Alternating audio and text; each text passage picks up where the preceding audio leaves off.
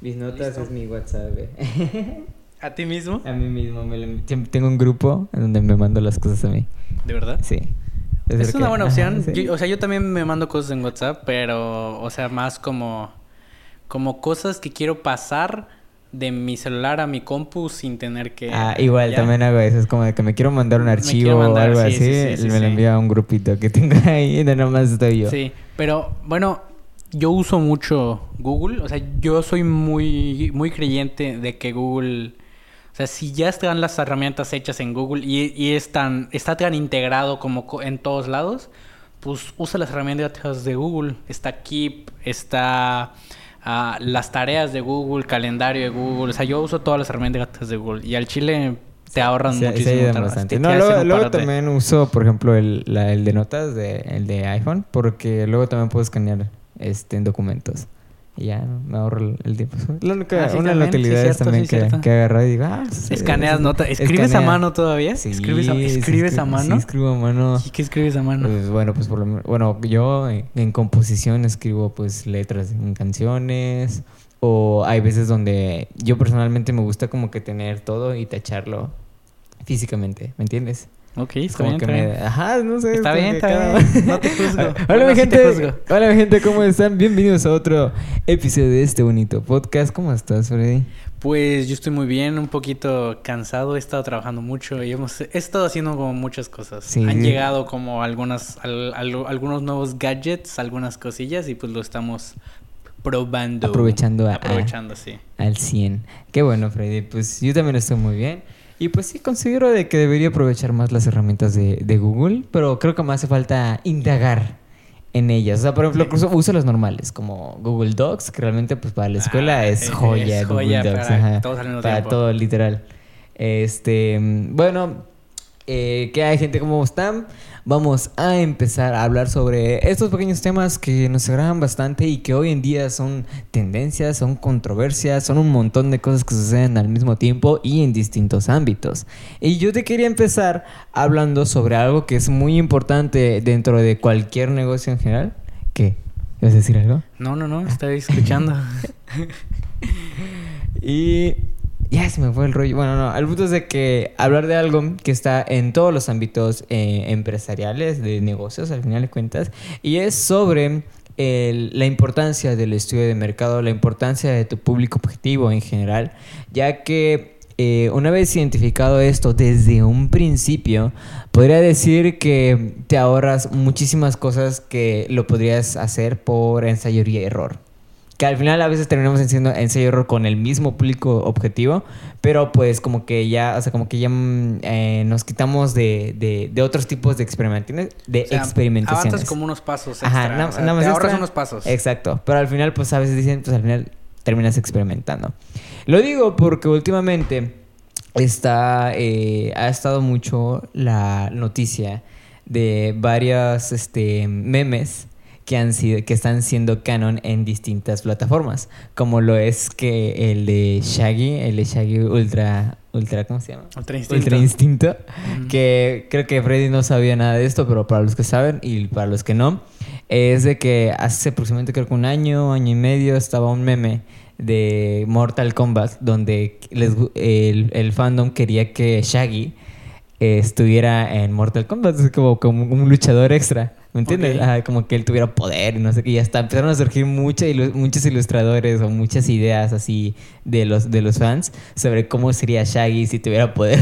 una, una cosa bien loca que hasta se juntaron como que firmas y votos para que en el próximo eh, Mortal Kombat estuviera Shaggy así ya de que fuera de que fuera real no por, por tener a Shaggy es como que quién se imaginó alguna vez o sea ni los creadores de Mortal Kombat se hubieran imaginado a Shaggy en, en- en- en esos videojuegos sí. no y a veces pensaban eh, eso, esto no solamente en uno es un ejemplo también estuvo un meme o no sé era un creepypasta me acuerdo de hace muchísimos años de, de Calamardo que tenía ojos como que negros ¿me entiendes? Ah, creo que sí, Ah, creo- sí, ajá. sí, sí lo llegué a ver. Y de que también está haciendo canon en un capítulo de Bob Esponja de las nuevas temporadas. Y también otro de un Bob Esponja que, que de hecho es un sticker o también, y también es un meme que tiene como que traje de cholo, uno verde, y siempre tiene dinero. Y, y está haciéndote así. ¿Entiendes? Como Creo que, que el, no, el no, pulgar no hacia arriba. visto. bueno, luego te voy a enviar ese sticker. No, te lo envío, sí, es Sí, cierto. envíamelo, envíamelo. Y ese mismo salió en un capítulo con Patricio y es el mismo traje haciendo referencia al, al meme. Entonces, de tantos que están saliendo, la gente dice, ¿cómo es que de la nada los memes empezaron a ser canon? Y es porque la- la- las empresas de entretenimiento encargadas de llevar a cabo estos proyectos escucharon a su público sobre qué era lo que querían o qué era lo que es- estaba haciendo tendencia en ese momento y cómo están aprovechar el bug. Y aunque podría significar lo que acabo de decir, una tendencia también es parte de su, de su estrategia sobre analizar sobre lo que, lo que su público eh, está Objetivo consumiendo. está consumiendo, claro. Entonces, ¿qué hace eh, la, qué haces al entenderlo, a- al entender quién es tu público objetivo y sobre todo a escucharlos? Una, reduces costos. Claro. Sobre cualquier experimentación que quieras hacer, ya sea un producto eh, digital o físico, de que tú digas, no, vamos a experimentar con esto y al final la gente no quería nada de lo que realmente les ofreciste. Incluso así pasa con las películas.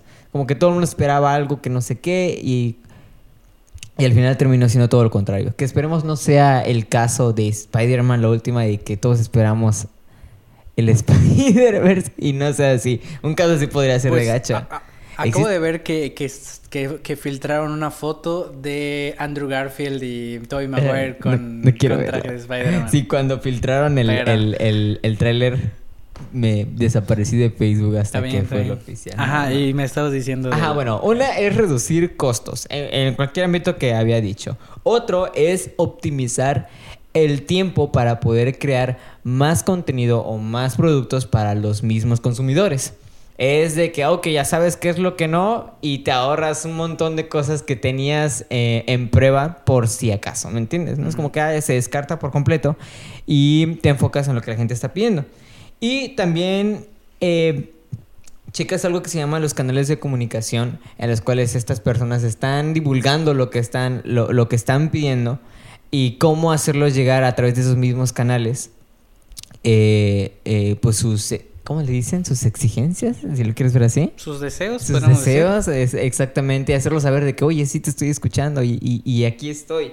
Y algo que me gustaba mucho era algo que se le conoce como el, el engagement de nuestros clientes Ujú. que es algo así sobre conocer eh, el perfil del consumidor, eh, que nos facilita o, ofrecerle lo que está demandando y en qué plataforma. Como por ejemplo, en este caso son los gamers, que la gente que consume el, el videojuego de Mortal Kombat, ¿me entiendes?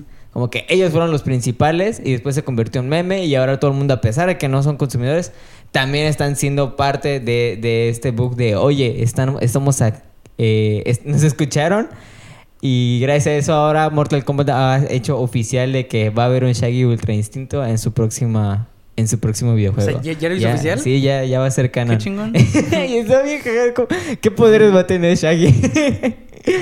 Es el poder del, del internet. Del internet. O sea, ¿cuándo más ibas a poder influir como en el desarrollo de, de un, de un juego así antes? O de una caricatura, Una como, caricatura. como lo fue el de Bob Esponja. Y es esto mismo, esta misma influencia que tiene los, en este caso el fandom, pero aún así los consumidores, es de tal importancia en el crecimiento de la misma empresa, ¿sí o no? Sí, claro. Eh, creo que eh, en cualquier empresa o en cualquier, en cualquier rama, creo es el mismo público quien define mayormente lo que van a consumir. Es como que estar escuchando todo el tiempo qué es lo que quieren, qué es lo que no quieren, incluso también. Y así como puede haber el, el caso de Shaggy, porque eh, aunque creo que está muy raro eso, todavía lo digo. ¿Qué podría suceder después esto mismo en otras áreas, no crees? Como si escucharan las exigencias de todos tus clientes. Por ejemplo, recuerdo que había una vez a gente que quería que hubiera hamburguesas como las de Bob Esponja, las de colores, ¿te acuerdas? No. ¿No te acuerdas? Sí, me parece que sí, me parece que sí. que sí, creo Ajá. que alguien lo intentó. No sé si fue un éxito, pero eso aún así es, es escuchar a tu público. Claro, sí, sí, sí, to- totalmente. Me, me gusta mucho cómo las redes sociales han hecho un impacto muy grande en, en sobre cómo, vamos a llamarlo, cómo manipular para que la, lo- la- estas empresas te escuchen, ¿me entiendes? Y al chile sí digan, oye, sí, pues está bien, te voy a dar tu shaggy, toma. Claro. y o sea, me, me- me gusta el, el tema de, de- de escuchar porque eh, como consumidor me siento como que muy identificado en el tema, ya que eh, al, principio te digo, esto era un año y decías que pues, nada más era un meme y que estaría, eh, que pues se veía cool, ¿no? O sea, como que en tu imaginario... Era divertido Iba ya. a estar divertido verlo y ahora todo el mundo dice, no, ma, ahora sí se va a hacer y no te la crees.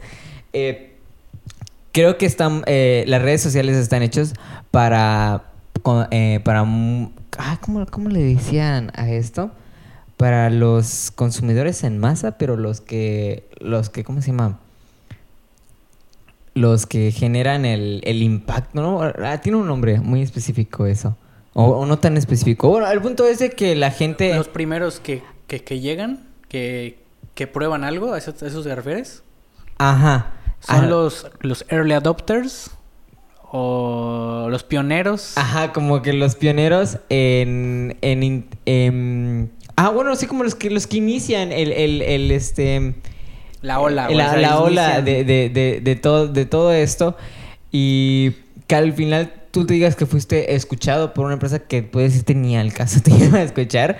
Y creo que es muy importante eh, tomar e- este, estos ejemplos en nuestros propios negocios para que tomemos en cuenta la importancia que tiene escuchar a nuestros mismos consumidores y así como lo mismo mencioné, ahorrarnos muchísimos pasos eh, a considerar porque podrían ser bastantes y llegar a un éxito mucho más rápido de lo que tenías planeado incluso porque creo que cualquier estrategia en su en su camino puede ir cambiando Claro. ¿no? Así como que a, a- a las tendencias. Por ejemplo, eh, últimamente estuvo también lo de... Hola, Peter. La del Doctor Ah, sí, Octopus, que Dr. muchas empresas, sobre todo aquí, de que el Adios lo hizo.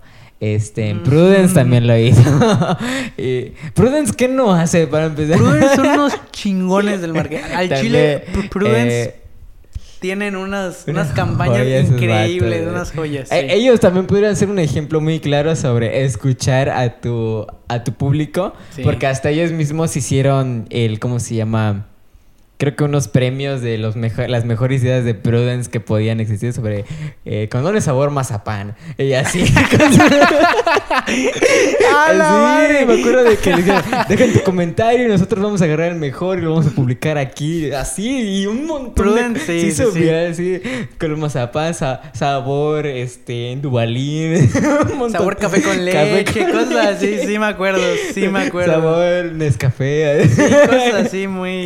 Muy, sí. Muy locas. Y que eso al final es escuchar a tu público, Claro. es tomar en cuenta a tu público en varias. eh, como- eh, bueno, en esta fue como que otra estrategia, ¿no? Porque ellos mismos la impulsaron. Sí. Y otra, en como en el caso de Mortal Kombat, su público lo, lo comenzó por su propia cuenta, ¿no? Como, como por, por memes, exactamente, ¿no? Y ellos lo capitalizaron, Y ellos lo, capi- pudieron ajá. capitalizar, Ajá, ¿no? es lo como que pudieron ahorita los de, los de mercadotecnia de, de Mortal Kombat, ¿no? Un montón de bar ahorita Sí, sacando, ¿no? Sí, sí, Porque- Seguro van a tener un buen bono de fin de año. Así.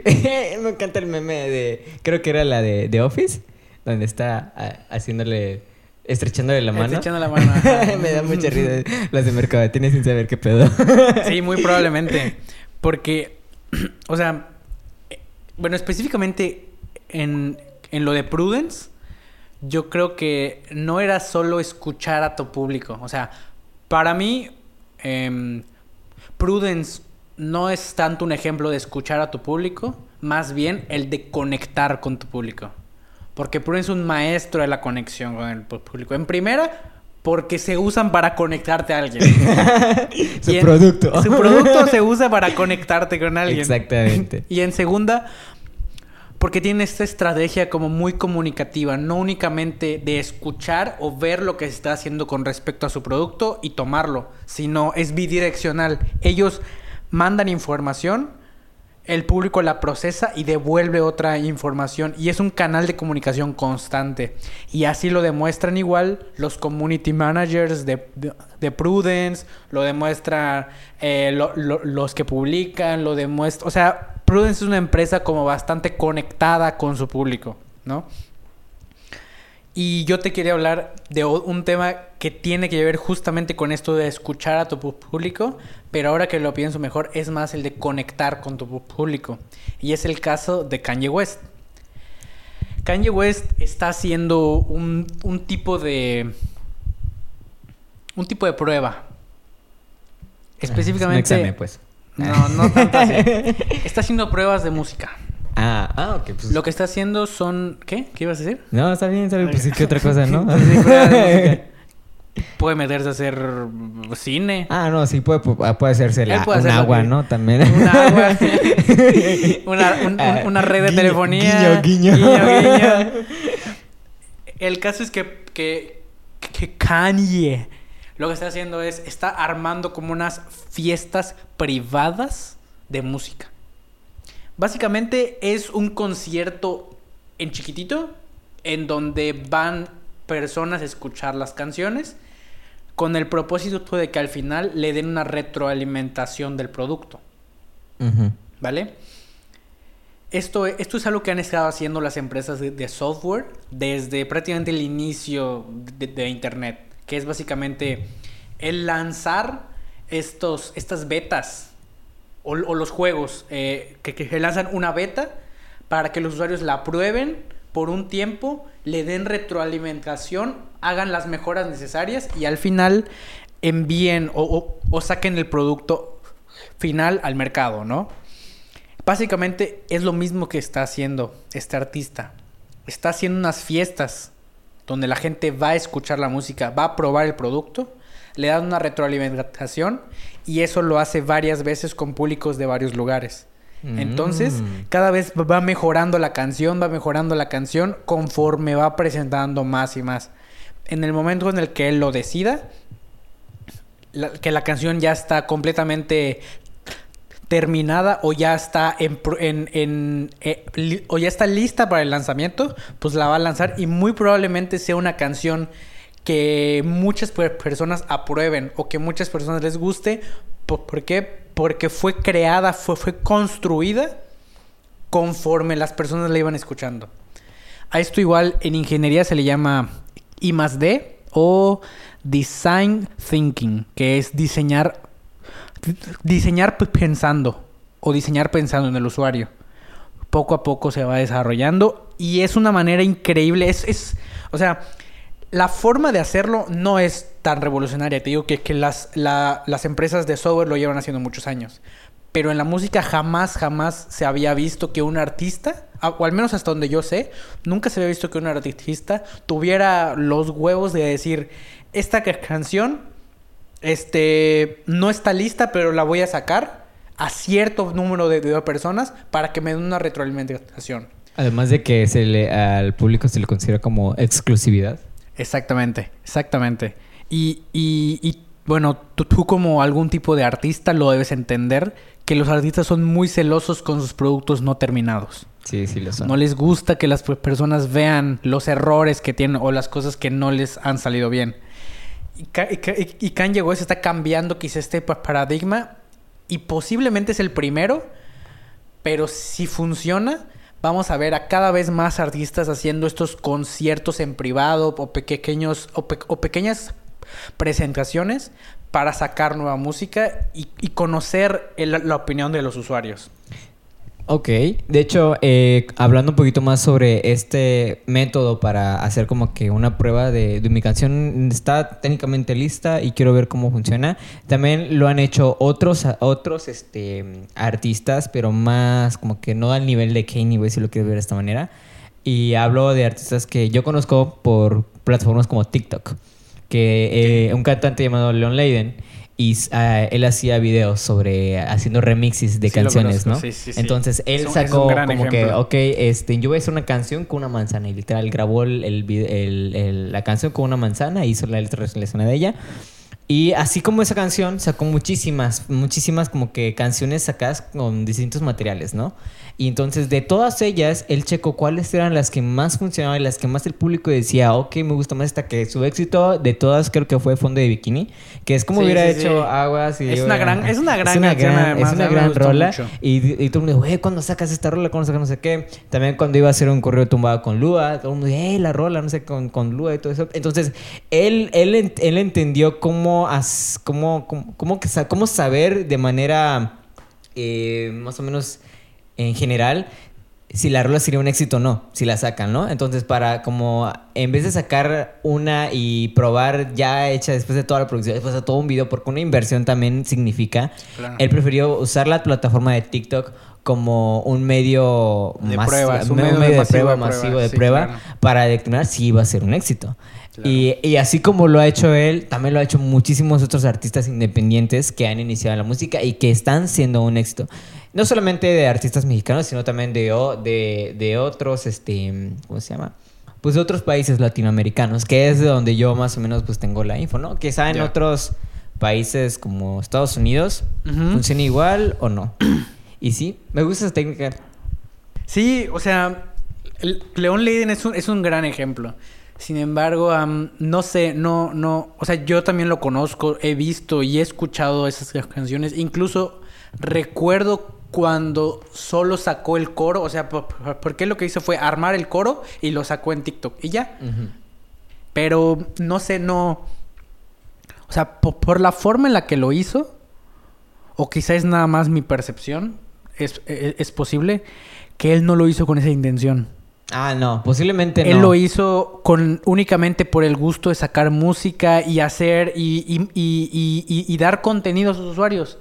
Una vez que se dio cuenta De cómo funcionaba. cómo funcionaba y que las personas le estaban a través de la misma plataforma le, le decían esta sí, esta no, esta sí, esta no. Va, desarrollala, haz otra, lánzala. Exacto. Ya es una producción. Sí, de hecho Y hasta también- hizo un TikTok donde decía rolas que no conocías mía, porque rolas que mía, rolas mías que no conocías, algo así, porque Sí. nunca las sacó.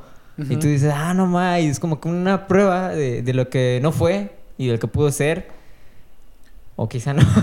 Sí, y también, eh, pues, Kanye West lo está haciendo quizá unos, unos pasos más arriba, obviamente por el nivel de artista que ya es hoy en día, Obvio. ¿no? O sea, ti- tiene más capacidad para hacer estas pruebas, armar estas fiestas, mm, ver que los usuarios quizá no, no copien la música, no la graben, o sea, tiene más, más herramientas, tiene más conocimientos pa- para hacerlo. Tiene más equipo también por detrás. Tiene más equipo, claro. Sin embargo, es un muy buen ejemplo lo que hizo Leon Leiden acerca de cómo usar eh, esta plataforma muy buena que es TikTok para hacer la prueba de una canción, ¿no? Sí. Te digo, eh, Kanye West probablemente lo está haciendo unos pasos más adelante en, por el hecho de que él va armando la canción y lo presenta varias veces. O sea, no tiene una sola retroalimentación, como hasta donde yo sé hizo, hizo Leon Leiden. Leon Sí, Le- al Leiden, parecer, que es que sí. el coro, funciona el coro.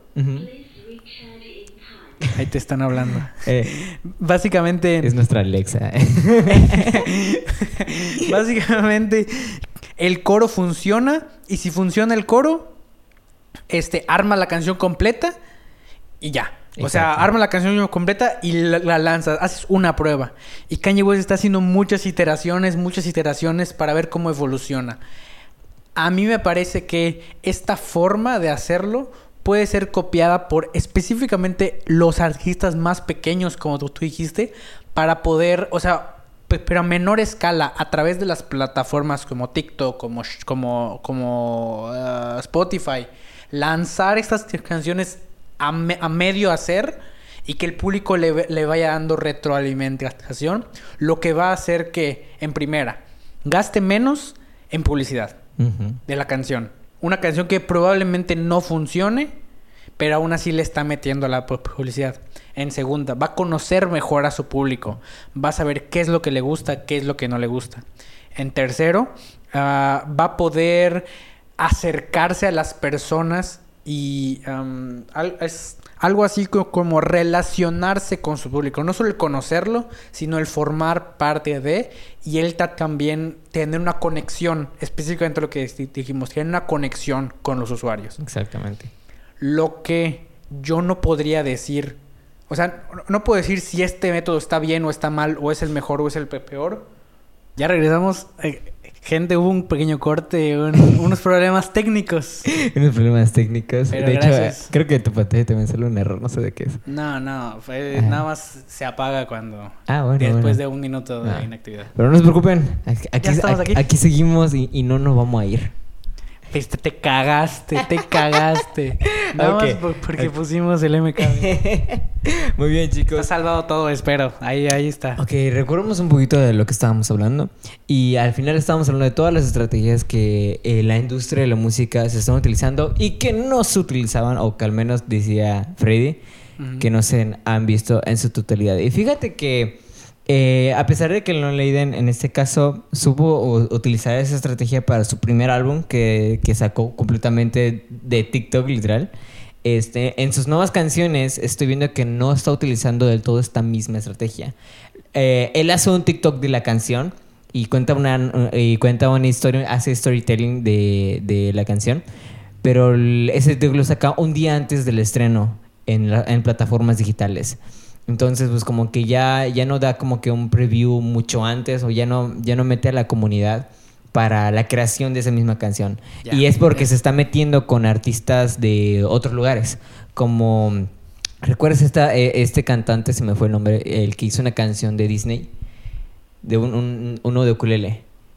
Y No. que, bueno, No, hizo una no. canción re- referente con muchos personajes y se llama De ellos aprendí, así se llamaba la canción.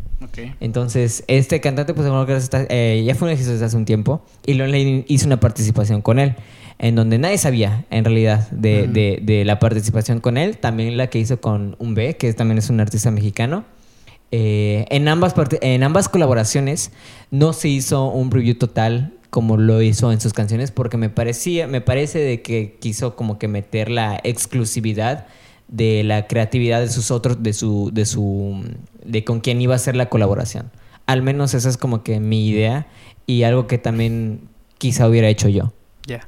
Ya me acordé de lo que te estaba hablando, de lo que te iba a hablar. Era algo que lo que no sabía, de lo que no estaba seguro y quería tu opinión específica. ajá Y era porque no pusimos la no la que para que nos viéramos a ver si se ve bien.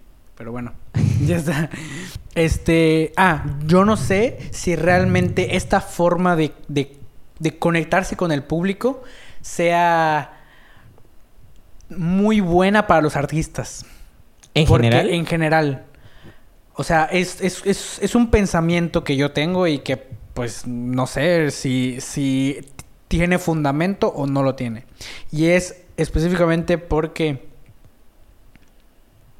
no sé qué tanto puede afectar la opinión de un público tan grande hacia las decisiones del artista. Mm, ¿Por, por qué? Porque muchas veces los artistas, yo me he dado cuenta, yo no, yo, yo, yo no puedo decir que soy un artista porque no creo música, ni arte, ni esculpo, ni, ni teatro, ni ¿no? ilustro Ni, ni ilustro.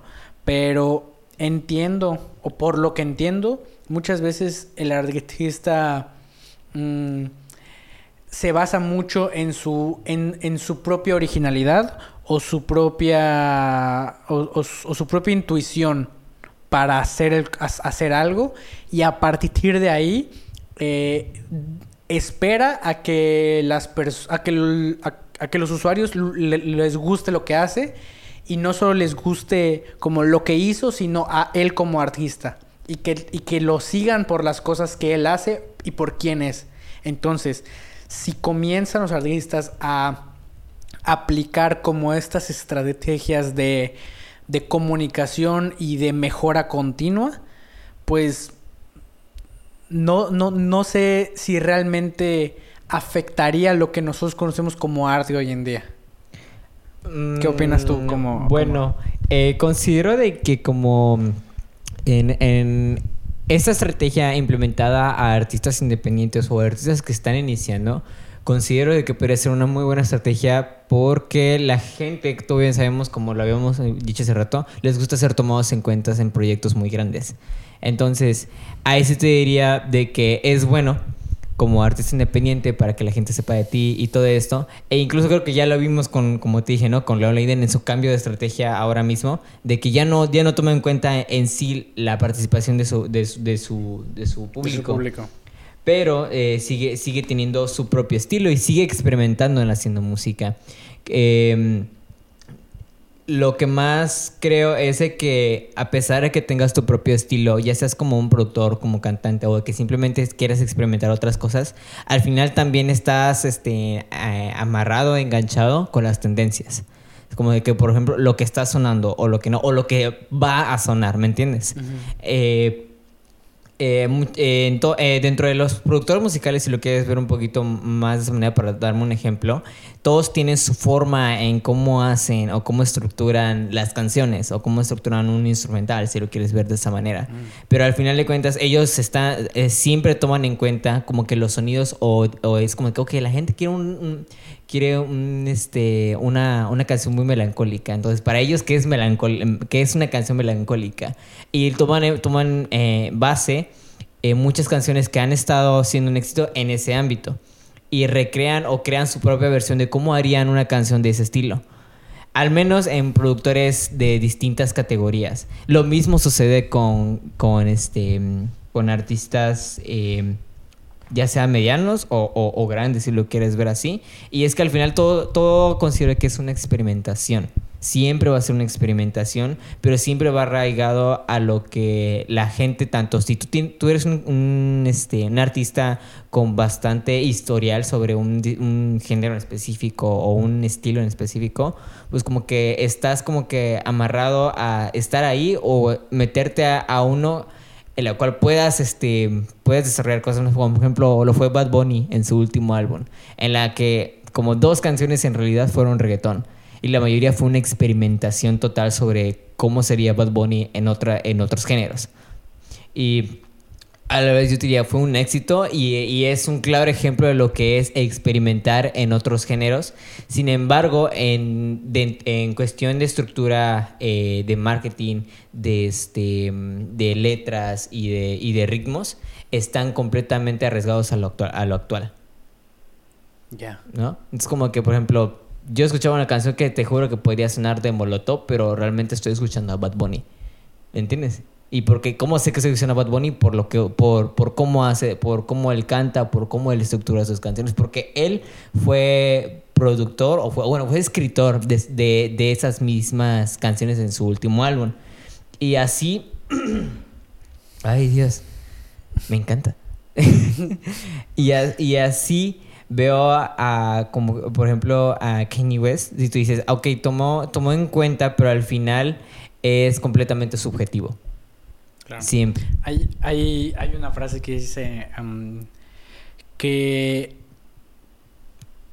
que, que hoy en día nada puede ser completamente auténtico, completamente diferente, por- porque con todo lo que hemos estado consumiendo desde el momento en el que nacimos, todo lo que hacemos es en base a que nos hemos inspirado de otras cosas. O que hemos traído cosas de otras áreas a lo que estamos haciendo nosotros. Entonces, si, si te quieres ir muy profundamente, también podría decir que nada de lo que hacemos es realmente original. Que todo es una copia, una parte de otras, de, de otras inspiraciones, ¿no? exactamente Bueno, cambiando un poquito más de tema, quería hablarte acerca de, de, de lo que son las marcas personales un poquito, pero enfocada a un, a un ámbito. Digo que se relaciona un poco porque yo diría que los artistas son marcas personales. Un, arti- Ajá, o sea, sí, un- sí, un sí, artista es una marca personal cuando las personas empiezan a seguirlo por quién es, por lo que hace y por lo que le gusta. ¿no? Los artistas pu- pueden ser un buen punto de partida o un buen objetivo a, a ver para muchas, muchas otras industrias. ¿Por qué? Porque juntan como todas estas partes de la viralidad muchas veces, que es básicamente el, la belleza, la belleza en la música y en las letras. exactamente L- el entretenimiento, muchas veces las canciones son entretenidas únicamente por el ritmo que tienen o hasta por, por las, por las letras.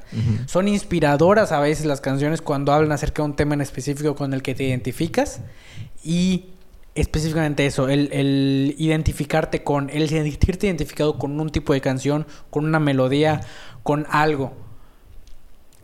Diría que los, los artistas son un buen, un, un, un- un buen punto a fijarse cualquier creador digital o cualquier creador de contenido para mejorar su propia marca personal. yo le diría específicamente en un tema que estoy investigando mucho últimamente, que son los médicos, la digitalización de los médicos. Estoy investigando de, cómo los médicos trabajan hoy en día, cuáles son los dolores que tienen, qué es lo que les está funcionando y qué es lo que no les está funcionando, cómo se adaptaron a la nueva normalidad y cómo están creciendo ellos mismos. Y me pareció muy interesante algo que viví hace como un año. Tengo un, familiar que, eh, que terminó de estudiar medicina y comenzó a estudiar apenas la, la, la especialidad. Pero ella decía que no le gustaba dar consultas online porque no ven al paciente y no pueden diagnosticar. Es, esa fue su única respuesta con respecto a... Esa es la razón por la que no me gusta dar consultas online. Y para mí fue... O, me parece un tema interesante. ¿Por qué? Porque así es en lo digital. O sea, quizá no puedes ver a la persona, quizá no puedas palpar a la persona, quizá no te puedes ni siquiera a veces imaginar a la persona, pero lo, cualquier servicio que le puedas dar que satisfaga sus necesidades inmediatas es un servicio interesante y es, es, algo novedoso, o sea, no puedes dejar de innovar solamente porque no estás cumpliendo como con todos los estándares que ya están impuestos. Lo mismo con los, con los artistas. Imagínate cuando empezaron a sacar este, música en, en discos o en vinilos, que, que quizá ellos empezaron a decir, es que no me gusta sacar música así porque las personas no ven que soy yo el que canta. ¿Qué tal si piensan que es otra persona la que canta? O no escucho la retroalimentación si me dicen de que le está gustando mi canción, no le está gustando lo que estoy cantando. Si ellos se hubieran detenido ahí y no hubieran comenzado a imprimir discos, no, nunca hubiéramos nunca hubiéramos saltado de los discos de, vinilo a los, a, los CDs y de ahí a los MP3 y de ahí a hoy en día que son el streaming, las plataformas digitales. Creo que es un camino que, que, del que los médicos pueden aprender a hay que probarlo, hay que probarlo, hay que empaparse, hay que ver cómo funciona, ¿vale? Y los médicos tienen oportunidades muy, muy grandes en el área digital. En primera, lo más fácil, el, el, el, agendar una cita. Que ellos no, no tengan que recibir un mensaje y agendar la cita y hablar y tal. Simplemente en un, en un software entra la, persona, le pone la hora a la que quiere, el día al que, quiere y le llega el correo de él y del médico. La otra. La creación de contenido de, salud. Únicamente, en, en, general, a las personas les interesa la salud. Porque si sin salud, o sea, ¿qué no, hay nada. no hay nada. Entonces, la creación de contenido y, que y el guiar a las personas hacia un estilo de vida saludable es interesante igual. O sea, en general es el aplicar las técnicas que, que se han usado en el entretenimiento para llevar el área médica a más personas y que sean más digerible a través del tiempo. Creo que tú tienes opinión porque me parece que tú estás relacionado un poco con los médicos y quiero que me Estoy relacionado bastante, sobre todo con el área de odontología, los dentistas en general. Y es que yo estoy bastante de acuerdo en que el área de, la salud en general puede utilizar de muchas maneras la tecnología, las redes sociales, como un medio para poderte, poder llegar a más personas, de conseguir incluso más clientes o incluso solamente ser relevantes en, en la vida con respecto a la salud. Sin embargo, eh, como dice, al dar consultas en digital, creo que no, sí puede funcionar, pero creo que no en todas las áreas o sea, eh, en específico, eh, no, sobre todo se lo digo en el área de odontología, en un dentista. Y lo sé porque hasta hay memes que hablan de eso, ¿no? Es como que hay una señora que le envía un mensaje a la doctora o al doctor y le dice, doctor, este, mi hijo tiene esto y le toma una foto aquí a, la boca de su hijo, ¿me entiendes? Y dice, quería saber qué es y cuánto cuesta. Así, literal. Le envía la foto y es como que, ¿qué quieres que haga con la foto que me enviaste, no? Es como que te diga, ah, pues son mil, mil pesos. no, no, puedes, decir eso. O sea, eh, los doctores siempre dicen al final, siempre tengo que revisar. Este, eh, eh, siempre dicen, lo ideal es de que chequemos en una consulta, una revisión que tiene, porque pues para empezar es un niño, no sé cuántos años tiene, no sé qué, o sea, todo influye, todo, todo, todo, hasta, hasta si eres calvo no influye. Entonces, eh, creo que en, en, en, esta área, eso, eso de dar consultas en digital, no lo veo tan, este, eh, ¿cómo lo digo? Eficiente, factible. factible, eficaz. No solamente para el médico en general, en que, ah, pues sí, darme, no, sino hasta para el mismo paciente porque podremos, puede, el, área no es perfecta tampoco y puede dar, si, si de manera presencial incluso pueden tener fallas al, al realizar un tratamiento, creo que en, en, virtual es una experimentación que ningún doctor está dispuesto a, ¿cómo se llama?, a sobrellevar por debido a tratar por el hecho de perder incluso su trabajo. Entonces, creo que no es tanto porque se, no se quieren meter al área, sino porque hay varios riesgos detrás de eso que pueden influir en su labor. Eh, otra cosa es que, como bien mencionaste, la, optimización y la automatización de varias, de varias cosas como lo es agendar citas, eh, recordatorios, eh, todo, todo en, general lo que tenga que ver con organización y no solamente de, personas, sino incluso también de presupuestos, de, de ¿cómo se llama? De correos y todo eso. Eso sí lo creo muy eficiente y he visto a bastantes doctores en, en, todas las áreas usar estos métodos. Lo he visto en nutriólogos de que, ah, ok, te gustaría generar una cita, ah, sí, no sé qué, esto, esto, y te envían todo por correo. Es como que te llega tu plan alimenticio por acá, no sé qué, todo o súper, como que casual, ¿no? Para ellos.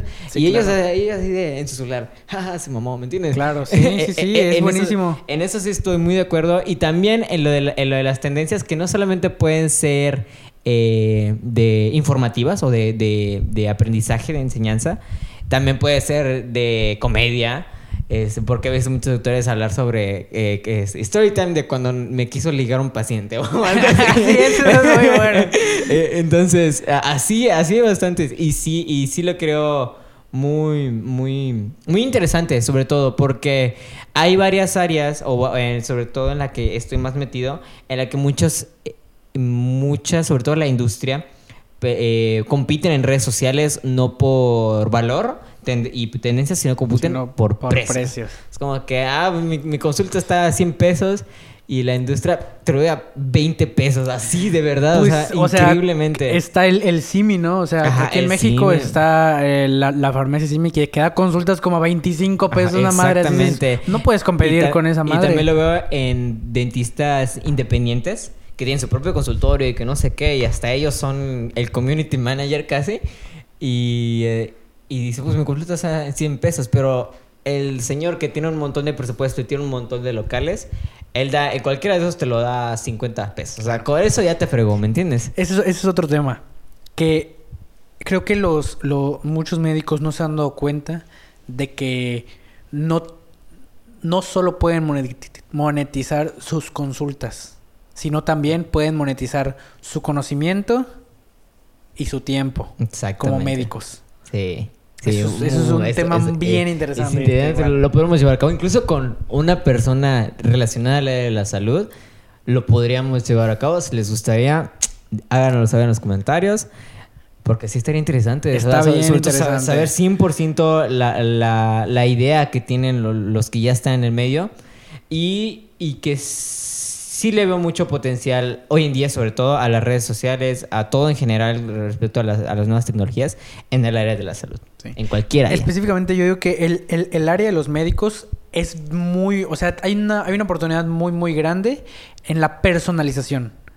En que los médicos le puedan recordar a sus usuarios cuándo se tienen que tomar las pastillas, le, le pueden recordar cuándo es la cita, le pueden pues pueden tener un número al que pueden llamar los usuarios para, para hacer preguntas respecto a lo que ya, ya, ya tuvieron antes. O sea, como que esta experiencia más envolvente con sus usuarios es algo que no están llevando a cabo y es una oportunidad muy grande para los médicos. que muchos están dejando pasar. Y aunque creo que también tiene que ver algo que realmente está mucho más allá de lo que es las tecnologías y tiene mucho que ver lo que es la visión de la misma persona. Claro. Porque hay gente que sigue eh, estando...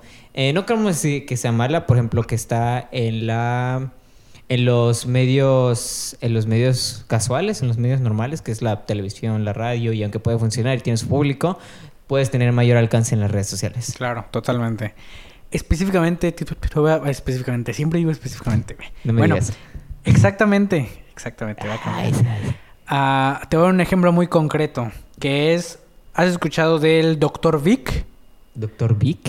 Sí, es, es a mi parecer, y por lo que he investigado he visto, es el doctor más famoso en internet de habla hispana.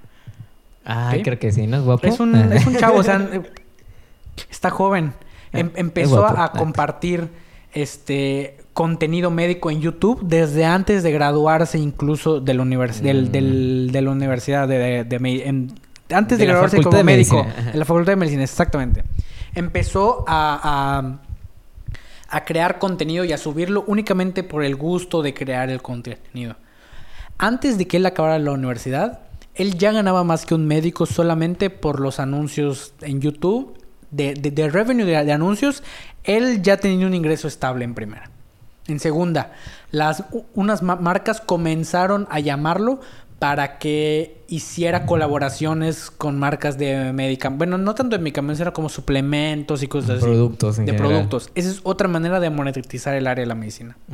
Luego, comenzó a hacer eh, un tipo de asesorías hospitales para, o sea, una madre así que, que- que al final lo consiguió po- por- porque un director de un hospital lo vio en YouTube y dijo, ah, yo quiero traer a este chavo a, a que dé una plática, me, me parece que era. Ajá. Y, dio, y empezó a dar pláticas en hospitales, o sea, él, él es... Él, él es un buen ejemplo de cómo los médicos pueden monetizar no solo las consultas, sino su conocimiento y su tiempo. Ajá, su entretenimiento también, porque ahí he visto el, también. reaccionando a Grey's Anatomy o cosas así, a Exactamente, exactamente. Doctor. Reaccionando a esto, reaccionando a esto. Y hace Sí. su opinión de, ok, ¿por qué tienes eh, la bata así, no? Es como Claro. que... Y voy a presentar otra oportunidad que yo no he visto hasta ahora, pero se me ocurre con respecto a un tema que, que ha estado su- sucediendo en las últimas como tres semanas, que es que un médico pueda formar una comunidad de personas interesadas en la medicina, que podrían ser médicos menos experimentados o estudiantes de medicina, y hacer una plataforma de contenido exclusivo como OnlyFans para compartir sus conocimientos y ayudar a su comunidad en temas más específicos. Mm, Podría ser básicamente una escuela en OnlyFans para médicos aprendices. sin que suene morboso eso. Sin que suene así, claro. Entonces, la oportunidad que está dando OnlyFans, y específicamente. bueno, específicamente.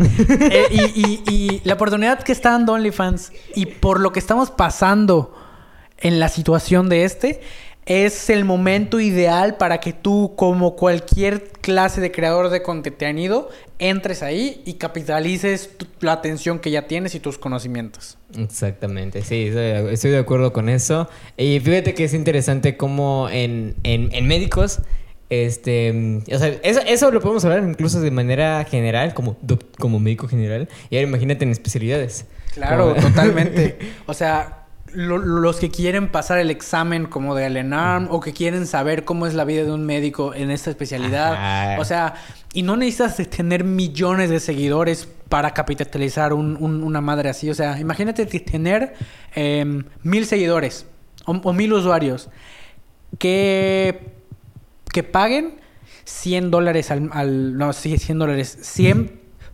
pesos mexicanos al mes. Al final tú te quedarías como con 70, 60. Ya serían 60, se- 60, 600, 6 mil, 60 mil pesos mensuales con mil, con, con- con mil suscriptores. Realmente mil personas que estudian medicina, no, o sea, hay muchísimas más, Sí. ¿no? Y es algo que los médicos no están viendo. 60 mil personas son como... Eh, 60 mil, 30 mil... No, ¿cómo es? Eh, so- son como seis, eh, como 300 dólares. 303, no. Como, como, como 3 mil dólares al, al mes. Ala. Únicamente por crear contenido. Está potente. Y ni siquiera ti- tiene que ser su fuente primaria de ingresos. O sea, el contenido lo pueden hacer entre consulta y consulta, o hablan acerca de un paciente que ya llegó, algo- alguna reflexión. O sea, la explosión, la capacidad de crear contenido de los médicos solo está limitada por, por su mente. Por, por su visión. Por su visión, exactamente. Sí, y, vas a- y sobre todo porque ahorita el área de la salud en general está siendo muy demandada. Enfermería, eh, odontología, psicología. Entonces imagínate implementar esa misma estrategia en cualquiera de las áreas que ya mencioné y las que me faltaron por mencionar. Hace rato, eh, bueno, estaba hablando con, con un- una compañera que estudiaba fisioterapia. Y habían cosas que yo no sabía, o sea, incluso, incluso no como una persona que esté metida en el medio de la salud. Es interesante saber para mí, es como que, oye, fisioterapia, como, ¿por qué para mí? Y has visto a personas que tienen como que las, las piernas muy curviadas. Sí. Y es porque tiene que ver que estuvieron de pequeños en, eh, en la andadera.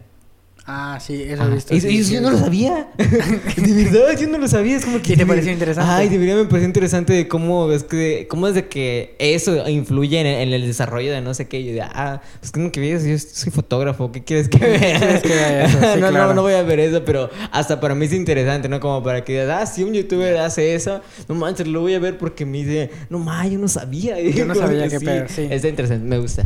Pero bueno. Ocupo. Bueno, vo- voy a sacar un último tema rápidamente del que, que quería nada más mencionar aquí en el po- podcast. Porque voy a...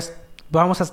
Ma- más bien, ya sacamos hace bastante tiempo desde que va- vamos a hablar esto respecto al... a- ya lo sacamos en, en nuestro Instagram un contenido de eso. Y específicamente a que como lo dijimos en un podcast pasado, OnlyFans ya dio marcha atrás con la Mm, estrategia que tenía de ya no así. vamos a aceptar al contenido explícito.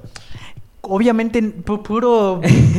Obviamente no iban a dejar de aceptar este tipo de contenido Se si representaba más del changarro. 90% de sus ingresos. Se les cae el O changarro. sea, pero básicamente esta estrategia fue una jugada maestra y ya se capitalizó y ya está lista, ya la cerraron. Decían que tenían unos problemas con inversores, al final que no sé qué, que porque no iban a aceptar, eh, eh, bueno, los procesadores de pago no aceptaban el dinero porque podía ser de contenido que no sabemos, po- podría ser ilegal y al final únicamente se hizo el muertito. Y dijo, estoy muertito, estoy muertito. mi, mi. Y al final, Nel Paz. Estoy aquí de nuevo. ¡Ey! ¡Ey, estamos de vuelta! Y Ding pues... dong. Ding dong. Ding dong. y hoy en día, pues yo creo que... No, no he visto cuántas descargas ya tiene la aplicación de OnlyFans. Pero imagínate cuántas personas... Ah, súmale a una que voy a hacer ahorita. Ah, te bueno, pero es contenido eh, accesible para todos los usuarios. Ya no es contenido explícito. Ah, ¿no? bueno, ok. Nada más quería recalcarlo y volver a mencionar a las personas que lo están viendo. Si tú eres un creador de contenido, entra, entra ahorita mismo, investiga qué es lo que se están haciendo, qué es lo que se está viendo en OnlyFans y comienza a crear contenido. En seis meses, un año, podrías ya tener una base de usuarios suficiente para dedicarte de, de- de lleno a eso, a tu pasión, a lo que te gusta. Y vas a volver a este episodio del podcast y le vas a decir a Freddy, Freddy, Muchas gracias por esta ¿en idea. dónde te deposito? Exactamente. Bueno, pues es todo por el po- podcast de hoy, Sam. Hoy creo creo que nos centramos, bueno, hablamos mucho tiempo respecto a los artistas, a la música específicamente. Estuvo interesante. Era, era algo que tenía ganas de, de- de hablar, de platicar, de saber tu opinión específica, porque, Sí, porque- creo que tú conoces un poquito más que yo respecto Está- al tema. estamos- ya queremos meternos más en la industria. Cuando veas, vamos a tener a. No sé, Artistas, a Farruko sí. aquí. A Fa- a Farruko. A Farruko cantando. "Pepa. Y aquí vamos a una rumba. Ah, no, vamos a traer a Kanye West porque nos A va a traer. Kanye, ah, sí. Nos va a traer una, una un, demo. Un saludo a Kanye. eh, te- si nos mandas eh, unos tenis que los autografiamos aquí por el podcast y te los regresamos, Y le hacemos remix. Y le hacemos un Qué feo. bueno, eso es todo por el podcast de hoy, Sam. Pues sí, me encanta. Muchísimas gracias por este episodio. Yo soy Sam, estoy conmigo con el querido Freddy. Y les mandamos un saludo y un abrazo hasta donde quiera que estén. Y continúen escuchando el podcast de Gen Z. Hasta luego, gente. Hasta luego. Chao.